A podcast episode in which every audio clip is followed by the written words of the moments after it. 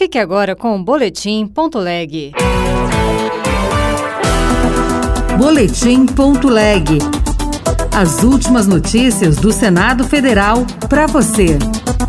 Congresso derruba vetos à desoneração da folha e ao marco temporal das terras indígenas. O líder do governo no Congresso Nacional, Randolph Rodrigues, da rede do Amapá, negou derrota com a derrubada de diversos vetos. Aprovado o Plano Plurianual 2024-2027. Eu sou Regina Pinheiro e este é o Boletim Ponto Leg.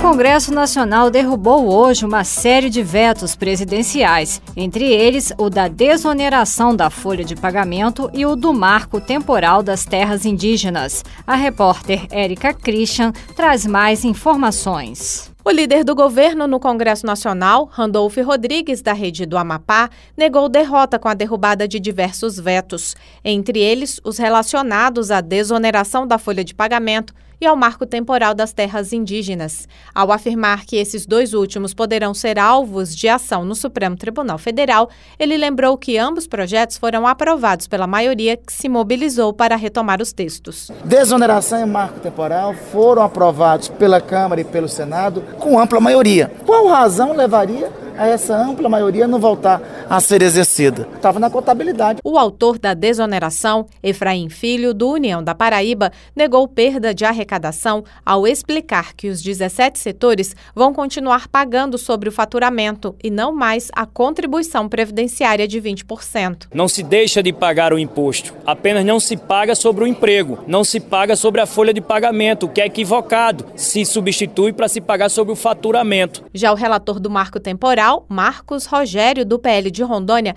espera que o Supremo considere a aprovação dos projetos e a derrubada dos vetos quando analisar as eventuais ações. Isso é desrespeitar o parlamento. A nossa expectativa é de que haja a compreensão de que esse é um tema que está resolvido.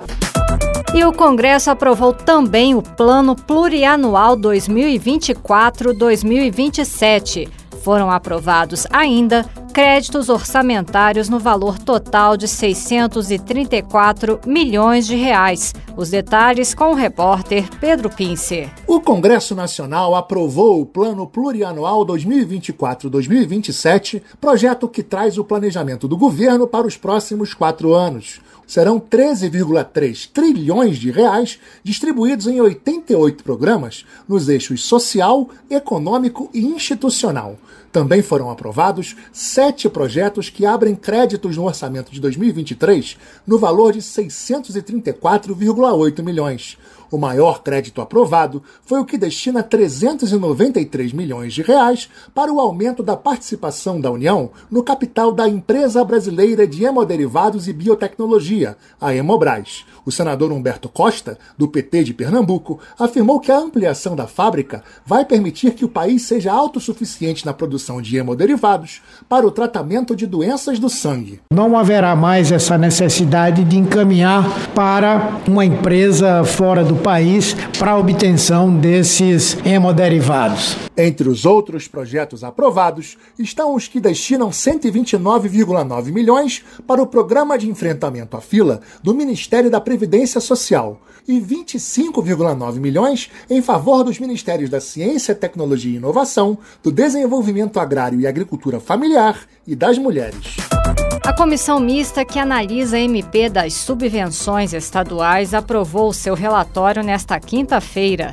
A medida provisória é mais uma fonte de recursos para o governo federal reduzir o déficit nas contas públicas. Repórter Marcela Diniz. A medida provisória 1185 acaba com a renúncia fiscal federal decorrente de subvenções estaduais, que são incentivos dados pelos governos locais para atrair investimentos de empresas e que não entram na base de cálculo de alguns tributos federais. Com a mudança, o governo espera arrecadar 35 bilhões de reais em 2024. O presidente da comissão mista, senador Rogério Carvalho, do PT de Sergipe, comemorou o avanço da proposta. Liquidar essa matéria, essa confusão das subvenções, ou seja, da sonegação que, de certa maneira, ocorre fiscal no nosso país. Mas a medida provisória enfrenta resistências, já que a mudança impacta empresas e prevê retroatividade, embora com desconto, no pagamento de impostos abatidos. Há questionamento também de ordem regimental. O senador Espiridião Amin, do PP catarinense, argumenta que a votação não poderia ter acontecido na mesma hora em que o Congresso Nacional estava reunido para apreciação de vetos. A MP será agora votada pelos plenários da Câmara e do Senado. Outras notícias estão disponíveis em senado.leg.br barra rádio. Você ouviu Boletim.leg. Notícias do Senado Federal.